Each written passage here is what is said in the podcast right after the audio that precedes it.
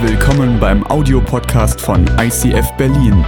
Wenn du Fragen hast oder diesen Podcast finanziell unterstützen möchtest, dann besuch uns auf icf-berlin.de.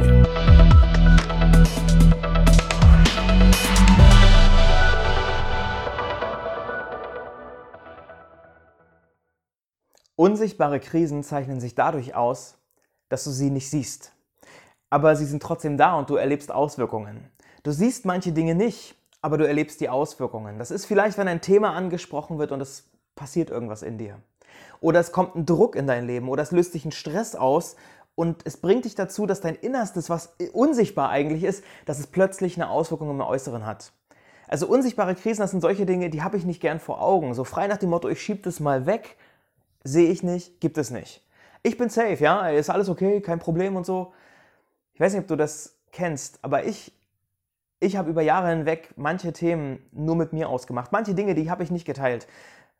Ich wusste, es fühlt sich nicht gut an und so, ne? Es ist, es ist Dinge alleine zu tragen, manche Sorgen, manche Dinge irgendwie würde ich gerne loswerden, aber ich konnte mich über Jahre hinweg niemandem anvertrauen. Ich war schon mit Jesus unterwegs. Ich habe mein Leben für ihn eingesetzt, ihn erlebt und so. Ich habe mich von ihm prägen lassen. Und es war jetzt auch nicht so, dass ich die ganze Zeit nur down war, dass ich keinen Spaß hatte, so. Aber mein Grad von Offenheit, der war bei bestimmten Themen war der ziemlich klein wie bei einer Muschel, ja, die, die öffnet sich auch nicht so einfach und so schnell. Gott gegenüber war das nochmal anders, weil der weiß ja eh Bescheid, aber so im vertrauten Kreis habe ich es eher weggeschoben. Ja? Ich war eher der, kein Problem und so, ja, mir, mir geht's gut und so, brauchen wir gar nicht drüber reden. Vielleicht kennst du so Momente, wenn du einen Freund fragst, so, hey, wie geht's? Und du weißt eigentlich, es ist gerade stressig bei ihm, es ist gerade nicht gut und er sagt so einfach, ja, ist alles okay. Ist doch alles gut. Ähm, und es lässt sich das Gefühl nicht los, dass da eben nicht alles gut ist. Ich will jetzt hier niemanden eine Krise einreden. Aber ich will dir das Bewusstsein schärfen, dass es manchmal Dinge in unserem Leben gibt, wo wir unser Innerstes lieber verbergen, als darüber zu sprechen. Und das können ganz allgemeine Themen sein, über die du nicht gerne sprichst, weil das irgendwas in dir auslöst, irgendwie eine Erinnerung vielleicht hochholt oder keine Ahnung was.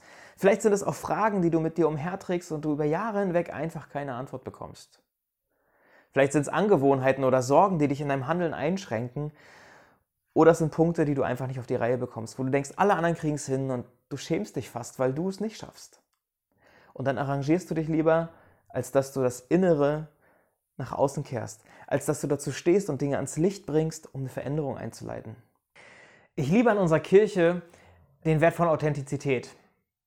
Wir haben uns ein paar Punkte auf die Fahnen geschrieben und gesagt, so wollen wir miteinander umgehen. Das sind Dinge, die sollen Menschen erleben, wenn sie zu uns kommen. Und dieser Wert von Authentizität, der trifft genau diesen Punkt, dass nämlich das, was, ähm, was du nach außen lebst, dass es möglichst übereinstimmt mit dem, was dich im Innersten ausmacht. Ja, also das heißt nicht, dass alles perfekt sein muss. Das heißt auch nicht, dass du keine Fehler haben darfst oder immer glücklich sein musst und shiny, happy people, ja, sondern es bedeutet, dass du echt bist und dass das, was du auf der Bühne deines Lebens so präsentierst, dass es keine Show ist, kein, kein Fake ist, sondern dass du ehrlich bist, dass du authentisch bist. Was war im, in meinem Umfeld damals komisch, dass das nicht so war? Was fehlte in der Atmosphäre? Was, was war da nicht in Ordnung, dass ich über manche Themen nicht sprechen konnte? Und warum fällt es manchen von uns immer noch schwer, über die wirklich tiefen Fragen zu reden? Und dann bleibt man so schnell bei diesem, ja, ist doch okay, alles in Ordnung, ja? Ich weiß nicht, ob du so Runden kennst, ähm, wenn du Gebetsanliegen suchst, ja, in der Kleingruppe, du, du fragst die anderen so, hey, wofür können wir beten? Und es gibt irgendwie keine richtigen Antworten. Oder manchmal kommt dann noch, ja, ich habe eine Prüfung. Ja, oder ich habe Husten, mir tut mein Bein weh und so, ja. Ähm, aber Vielleicht gibt es sogar jemanden, der persönliches Anliegen teilt, aber selten von sich, sondern meistens von einem Bekannten, ja, für den wir auch beten müssen. Und ich habe irgendwann gedacht, so Mann, ey, das nervt mich so, ich möchte gerne in die Tiefe gehen. Und vielleicht geht es dir ähnlich. Vielleicht sagst du auch, ich möchte gerne persönlicher werden. Ich möchte, dass es wirklich um die, die unsichtbaren Ebenen geht, ja, und nicht nur an der Oberfläche bleibt. Wenn dir das so geht, dann habe ich ein paar Gedanken dafür für dich heute, dass du diese Kultur ändern kannst, dass du da einen positiven Einfluss nimmst, weil ich glaube, dass dein direktes Umfeld einen ganz großen Bezug, äh, einen ganz großen Einfluss auf deine unsichtbaren Krisen hat. Also wie du mit diesen Krisen umgehen kannst, in deinem Leben, aber auch im Leben von anderen, hängt ganz stark davon ab, wie ist das Setting drumherum, mit was für Menschen umgibst du dich, wie gestaltest du Freundschaften und darum geht es heute. In den letzten Tagen habe ich im Alten Testament die Samuel-Bücher nochmal angefangen zu lesen. Und wenn du dich in der Bibel nicht so auskennst, keine Ahnung, dann, dann schlag sie einfach mal auf und du, wenn du ungefähr in der Mitte bist, dann kommen hier die Sprüche, dann, dann kommt hier Psalm und so weiter. Und wenn du da noch ein bisschen zurückblätterst, dann kommt hier irgendwas mit Könige, da bist du schon mal in einer guten Richtung. Denn in den Samuel-Büchern geht es um die Zeit, als das Volk Israel von Königen beherrscht wurde kurz nach Richter, weil da waren die Richter, die, die, äh, die das Volk geleitet haben, ja. Aber das sind dann die Könige. Und du liest von Saul, du liest von David und Goliath, diese Geschichte kennen wir wahrscheinlich, äh, Salomo mit seiner krassen Weisheit und du findest die Geschichte von einem Mann, der heißt Jonathan. Jonathan ist der Sohn von Saul und Saul ist der erste König von Israel. Und dieser Jonathan ist mir ein paar Mal aufgefallen, weil er ziemlich wagemutig unterwegs ist. Egal was die anderen sagen, es geht ihm um seinen Willen. Ja, er hat Bock auf ein Abenteuer, also los. Er will was für Gott reißen, also los. Egal was sein Vater sagt, ich brauche meine Freiheit, ich bin Jonathan, ich bin der Sohn des Königs, ich muss los. Ich habe doch Gott auf meiner Seite, was soll mir denn passieren? Ich will jetzt was erleben. Ich will los. Und damit kommt er auch ziemlich weit und er schlägt eine krasse Schlacht und wird zum großen Helden. Bei Jonathan fällt mir eine Sache auf, nämlich dieser sogenannte Ego-Reflex. Ich weiß nicht, ob du den Ego-Reflex kennst. Jeder von uns strebt im Innersten danach, dass er glücklich wird. Das Streben nach Glückseligkeit, dass du suchst und das aufnimmst und danach lebst, was dir gut tut. Das ist von Geburt an so. Und ich glaube, so, so ein Baby, das lebt das, diesen Ego-Reflex im Ultimo aus. Ja? So, so, beim Baby, da dreht sich alles nur ums Ego. Ich muss meine Bedürfnisse stillen. Ja?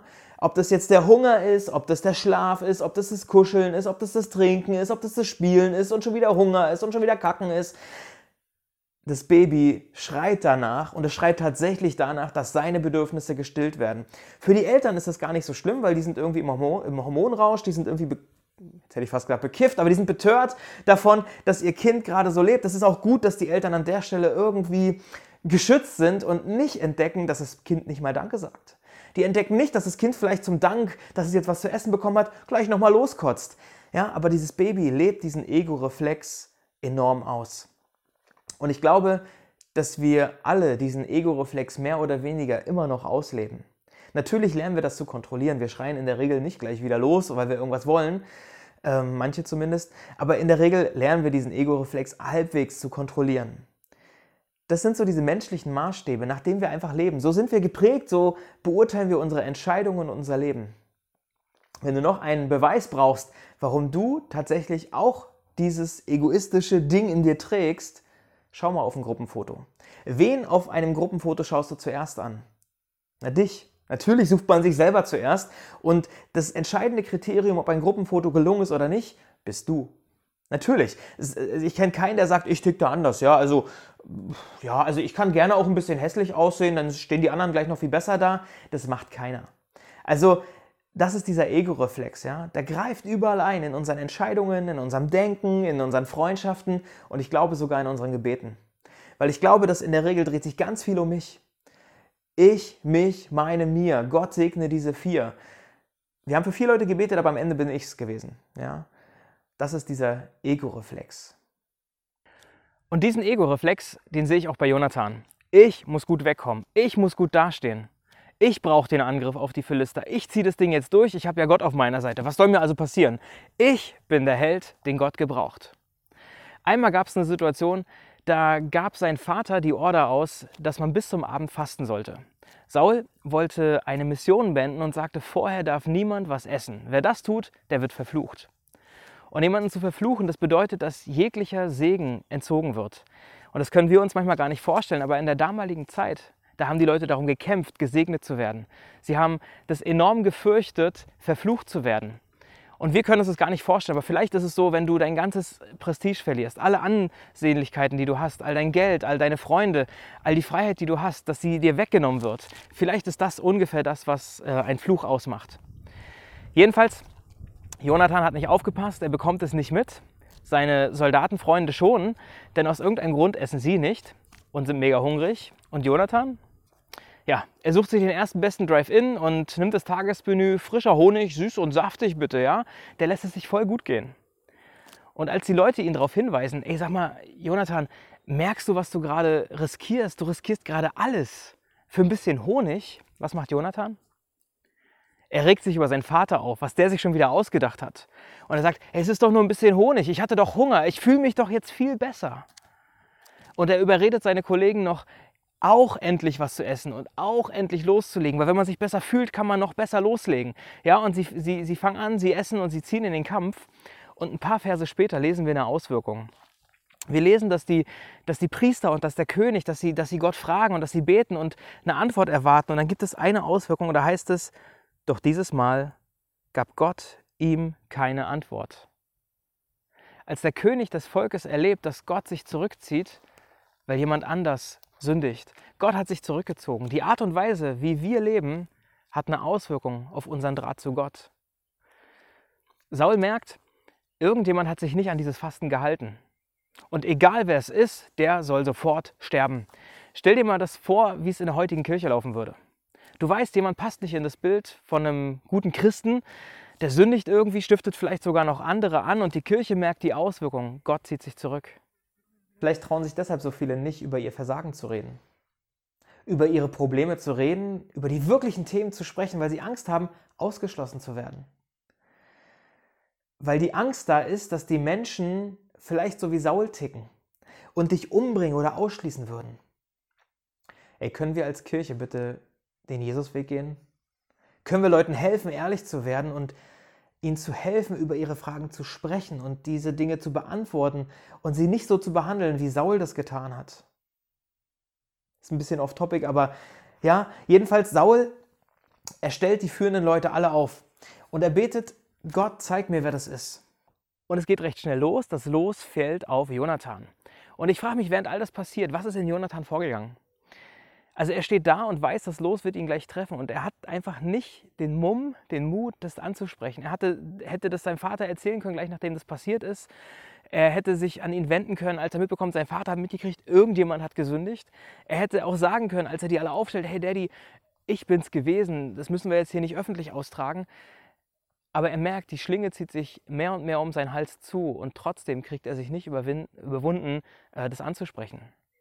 Es gibt manchmal Prägungen, die dich so sehr geformt haben, dass du selbst im krassesten Moment nicht ehrlich sein kannst. Manchmal sind die Prägung auf deinem Leben so stark, so, so doll, dass du selbst in, in der größten Not nicht ehrlich werden kannst. Und ich hatte im letzten Jahr ein ganz ähnliches Erlebnis. Und zwar betreue ich Jugendliche nach, die aus der Jugendhilfe kommen und die die ersten eigenen Schritte ins Leben gehen. Also die erste eigene Wohnung, Finanzen und so weiter. Ja? Und im Hintergrund sind wir und versuchen einfach da zu sein und zu helfen. Ja? Und bei einem Jugendlichen, da hatte ich mehr und mehr das Gefühl, dass er uns in Bezug auf seine Ausbildung irgendwas verheimlicht oder Stories erzählt, die irgendwie widersprüchlich sind. Und jedenfalls eines Abends rief er mich an. Seine Ausbildung lief zu der Zeit ungefähr vier Wochen. Und er sagte mir, ey André, ich habe einen Brief bekommen und ich habe die Ausbildung verloren. Ich weiß gar nicht warum, weil da muss irgendwas schiefgelaufen sein. Ich war doch nur einmal zu spät und meine Anleiterin, die kann mich eh nicht leihen, die will mich bestimmt nur rauskanten. Okay, ich habe ihn dann am nächsten Morgen ins Büro bestellt und dann haben wir da gesessen mit einem Kollegen, darüber geredet nochmal und gesagt, okay, wir rufen jetzt da mal an. Weil wenn du nicht genau weißt, woran das liegt, dann haben die bestimmt einen Fehler gemacht. Vielleicht ähm, müssen wir einfach fragen, was da los ist und so. Und dann wollten wir anrufen und dann sagte er, ja, okay, rufen wir an und fragen nach. Und ich sagte, na, bevor wir die Nummer wählen, vielleicht willst du noch irgendwas sagen. Gibt es vielleicht Dinge, die doch passiert sind? Oder gibt es noch andere Gründe, die die vielleicht auch nur ein bisschen übertreiben oder übertrieben darstellen? Aber gibt es irgendwas, was wir gleich erfahren werden? Und er sagte, nein, da ist nichts. Das ist alles okay. Es ist alles okay. Es ist einfach eine Musterverwechslung sein. Also rufen wir an. Er fragt seinen obersten Chef nach, nach den Gründen. Und der erklärt dann plötzlich, dass er in den letzten zehn Tagen gar nicht mehr da gewesen ist. Dass er sich noch eine andere Sache geleistet hat und deshalb von heute auf morgen tatsächlich die Ausbildung verloren hat. Und da habe ich gemerkt, er konnte einfach nicht ehrlich sein. Seine Prägung, sein bisheriges Leben, das hat ihn so geformt, dass er nicht ehrlich sein konnte. Er wusste, jetzt kommt gleich alles raus, aber er konnte nicht ehrlich sein. Manchmal gibt es Prägungen, die uns so sehr geformt haben, dass du selbst im krassesten Moment nicht ehrlich sein kannst. Das sind schmerzliche Momente und in dieser Situation dann den Mut aufzubringen, da gehört eine unheimlich große Überwindung dazu.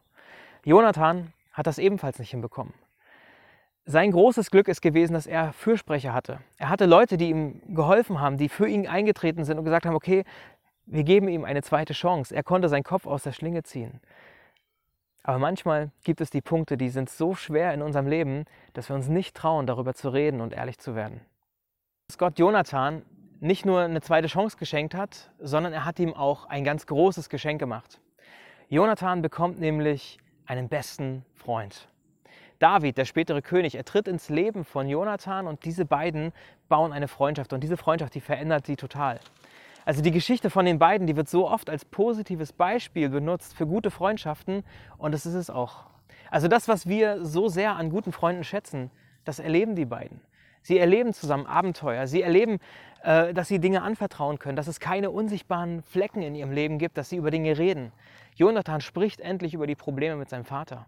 Sie sprechen über ihre Erlebnisse mit Gott. Sie tauschen sich aus, wofür das Leben da ist, wo sie hinwollen. Und sie erleben eine herzliche und innige Freundschaft, die sogar über den Tod hinaus Bestand hat. Die beiden korrigieren sich, ermutigen sich und bringen sich gegenseitig vorwärts. Und das ist total cool zu sehen, dass Jonathan diesen Ego-Reflex ablegt und dass er sich in einer schwierigen Phase, in einer enorm schwierigen Phase sogar für David einsetzt. Es ist nämlich so, David kommt mehr und mehr in Sauls Wutfokus. Ja? Wie das alles kommt, ist eigentlich noch eine andere Geschichte, aber es führt dazu, dass Saul mehrfach versucht, David umzubringen. Und er hasst diesen David. Und Jonathan setzt sich für ihn ein und schmiedet gemeinsam mit David einen Plan, um ihm zur Flucht zu verhelfen. Auch wenn das bedeutet, dass er seinen besten Freund loslassen muss. Auch wenn es bedeutet, die Freundschaft, in der er so aufgetankt hat, dass sie sie nicht weiter fortführen können. David muss fliehen und Jonathan setzt sich so enorm für seinen Freund ein, um ihm das Leben zu retten. Das Thema von Freundschaften von Gefährten, von Begleitern. Das ist, ein, das ist der Stoff, aus dem gute Geschichten gemacht sind. Deshalb lieben wir diese Lieder, diese Bücher, diese Filme und auch diese Serien, wo diese Themen verarbeitet sind, weil sie uns inspirieren, weil sie uns helfen, unser Leben besser zu gestalten.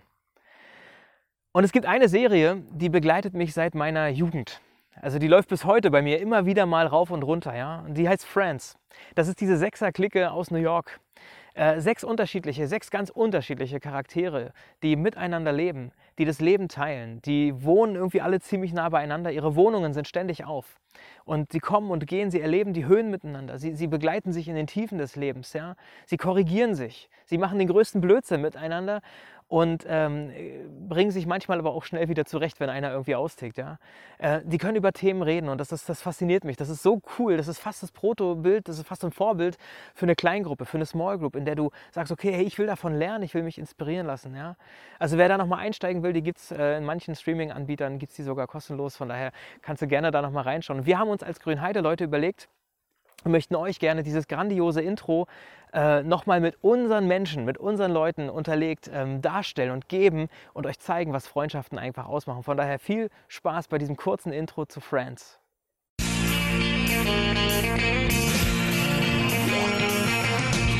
No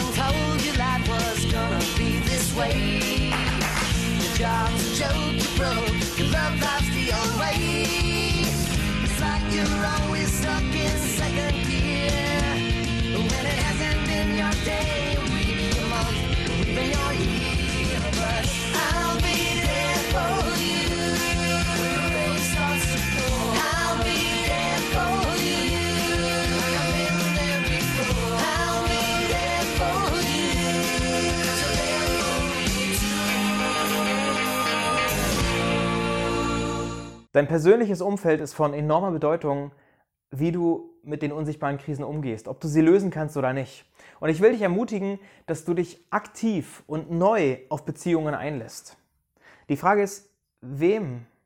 Wem gegenüber kannst du wirklich ehrlich sein? Also wer darf in dein Leben schauen? Wer darf schauen, was steckt denn hinter der Fassade?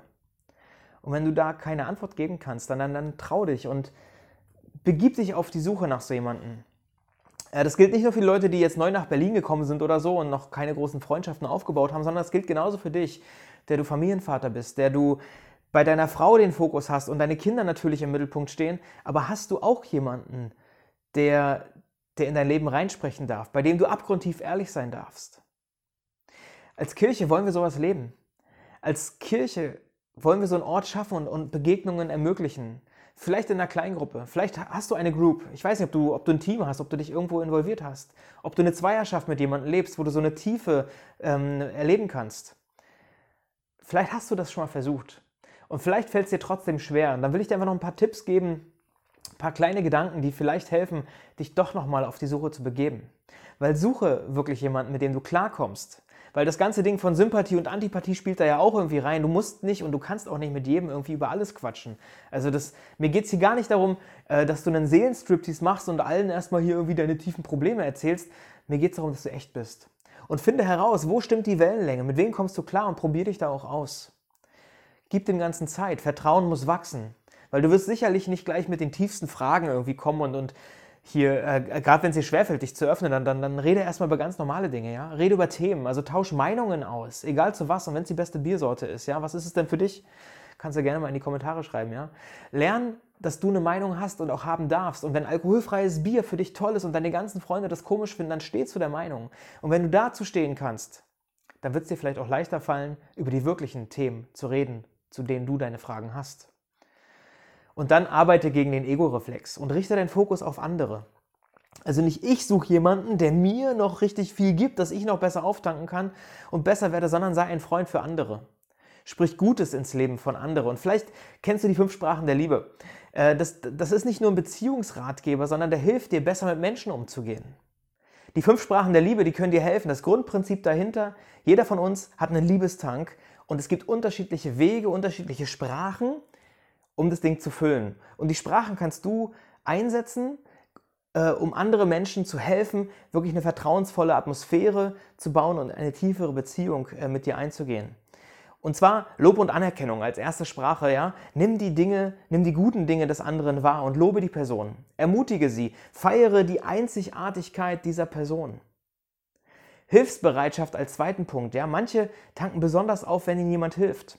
Vielleicht ist es bei einem praktischen To-Do, beim Handwerken oder beim Lösen von einem Problem. Auch Zärtlichkeit kann so ein Punkt sein. Das ist bei Freundschaften vielleicht ein bisschen speziell, aber das sind die körperlichen Kontakte. Das ist der Handshake, das ist die Umarmung, vielleicht der Schulterklopfer. Vielleicht merkst du oder kennst du Momente, wenn eine Person sagt, hey, du hast dich gar nicht bei mir verabschiedet, du warst auf einmal weg. Vielleicht sind das so eine Punkte, woran du merkst, welche Sprache die Person spricht. Geschenke, auch das ist eine Sprache, die, die für manche Menschen unheimlich wertvoll ist. Also kleine Aufmerksamkeiten, die du bewusst mitbringst. Du sagst, ich habe dir etwas mitgebracht. Ich sehe dich, ich nehme dich als Person wahr. Das baut Vertrauen. Und die letzte Sprache schließlich ähm, ist Zweisamkeit. Ähm, denn für manche Personen ist es, ist es äh, viel wertvoller, wenn du zehn Minuten Zeit mit ihnen im 1 zu 1 verbringst. Vielleicht zu telefonieren ist viel wertvoller als eine Einladung zu einer großen Party mit 20 Personen. Versuch mal deine Freunde danach abzuchecken. Versuch mal zu überlegen, wer tickt wie, auf was springt wer an und äh, wer redet in welcher Sprache vielleicht auch. Das, das ist ganz interessant, äh, weil du als Leiter, du als, als Zentrum vielleicht von einer Gruppe, du trägst die Verantwortung für die Atmosphäre. Du prägst die Atmosphäre, du prägst die Stimmung und kannst Menschen helfen, persönlicher zu werden oder oberflächlich zu bleiben. Und wenn du mehr Tiefe erleben möchtest, dann geh voran und erzähl von dir. Zeige den anderen, dass du Vertrauen in sie hast und dann sprich über dich. Sprich nicht nur über die fachlichen Dinge, die du zu lösen hast als Team oder irgendwelche Aufgaben, die anstehen, ja. Red nicht nur in deinen Freundschaften über die Uni, was da jetzt gerade halt ansteht und ich muss so, pff, ja, jetzt kommt halt die Masterarbeit und so, ist ein bisschen stressig, sondern werd persönlich, was bewegt dich gerade? Was erlebst du gerade? Was sind Freundschaften, die dir gerade gut tun? Welche Fragen hast du gerade? Was verstehst du dich? Wie eng bist du mit Jesus unterwegs? Was liest du gerade oder fällt es dir vielleicht gerade eher total schwer, in der Bibel zu lesen? Ja, ähm, ich ermutige dich, dass du deine Freundschaften, deine Beziehungen bewusster gestaltest als bisher. Und dass du vielleicht, für manche ist es vielleicht auch der erste Schritt zu sagen, okay, ich, ich, ich suche mir wieder jemanden, mit dem ich über mein Innerstes, über meine inneren Fragen auch reden kann. Und deshalb ermutige ich dich, das zu tun und in diesen nächsten Tagen deine Freundschaften ganz bewusst zu gestalten. Weil die unsichtbaren Krisen, die Dinge, die du gerne wegschieben möchtest, die wirst du nur los, indem du sie ins Sichtbare holst, indem du in einem vertrauensvollen Miteinander über diese Dinge redest und Lösungen findest. Ich spule noch mal etwas vor, und zwar in Richtung David. David musste ja fliehen und er lebt im Exil, er ist auf der Flucht. Und in dieser Zeit, als er eigentlich super vorsichtig sein müsste, als er wirklich überlegen muss, welcher der Kontakte, mit denen ich unterwegs bin, tut mir gerade gut, wer könnte mich vielleicht an Saul verraten, über diese Zeit heißt es, dass er trotzdem sich mit Menschen umgibt und dass er trotzdem in Beziehungen einsteigt. Und es gibt eine Beschreibung über diese Menschen, mit denen er unterwegs ist und die möchte ich euch nicht vorenthalten. Und zwar wird über diese Leute ausgesagt, bald scharten sich noch andere um ihn. Menschen, die sich in einer ausweglosen Lage befanden, die Schulden hatten oder verbittert waren. Ja, also so richtig eine schöne Beschreibung. Also Menschen, mit denen man nicht so gerne Zeit verbringt, die eher Kraft kosten, als dass sie dir Energie geben, ja. Und vielleicht denkst du, dass du zu so einer Gruppe gehörst und du sagst, genau das ist der Grund, warum ich an der Oberfläche bleibe. Weil wer will schon mit mir befreundet sein? Ich werde meine Macken also überspielen. Ich werde meine Fragen also nicht rauslassen. Wer will schon mit so jemandem befreundet sein, der verbittert ist, ja? Vielleicht siehst du im Moment in deinem Umfeld aber auch eher genau so eine Leute nur und denkst, ey, mit so einem soll ich mich jetzt abgeben? Sorry, aber nee, das ist doch voll anstrengend. Ja, wann wird denn das besser werden? Ich will es einfacher haben. Und ich sage euch beiden, oder ich sage dir, der momentane Zustand ist nicht das Ende. Der momentane Zustand ist nicht das Ende. Beginne mit einer neuen Art zu leben. Bring du diese neue Kultur mit hinein, überwinde dich und lebe eine andere Kultur.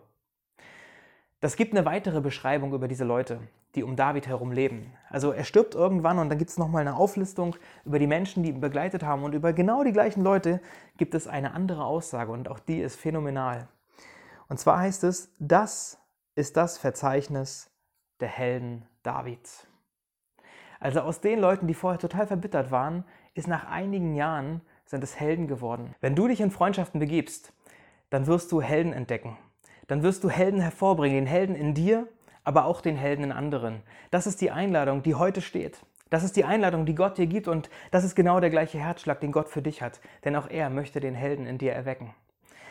Wir haben diese vier Symbole und das Kreuz, das erste Symbol, es steht dafür, dass Gott für dich ist, dass er dich liebt und dass er deinen Tank auffüllen möchte, dass eine Beziehung zu Gott wirklich Kraft hervorruft in dir. Und egal wie deine Geschichte ist, egal wo du an der Kreuzung vielleicht falsch abgebogen bist, egal aus welchen Gründen auch immer du dich nicht überwinden kannst, warum es dir leichter fällt, dich mit deinen unsichtbaren Krisen zu arrangieren, Gott bleibt dabei nicht stehen. Es gibt dieses Kreuz, es gibt diesen Umkehrpunkt, es gibt diesen Punkt durch Jesus. Es gibt diesen, diesen Umkehrpunkt, dass wir die Auferstehung wirksam werden lassen, dass wir merken, all der alte Einfluss, all die alten Geschichten, die da sind, Sie haben die Macht verloren, indem ich ans Kreuz gehe und mir bei Jesus Mut abhole, indem ich die Dinge dorthin bringe und sage, Jesus, jetzt ich, ich möchte den Mut aufbringen, ich möchte mich bei dir festmachen und in der Verbindung zu dir das Leben nochmal neu leben. Und das ist der Anker, den Anker auszuwerfen und darauf vertrauen, dass er hält. Und das ist die Einladung für heute, dass du gleich mitbetest und ähm, dein Leben Jesus nochmal neu zur Verfügung stellst und sagst, durchleuchte mich. Du kennst ja all die unsichtbaren Punkte, die ich vielleicht gar nicht richtig kenne und wo es mir schwerfällt, die rauszulassen. Dass du dann betest, dass, dass eine Veränderung kommt und dass du in Situationen geführt wirst, in denen es darauf ankommt, persönlich zu werden und nicht an der Oberfläche zu bleiben.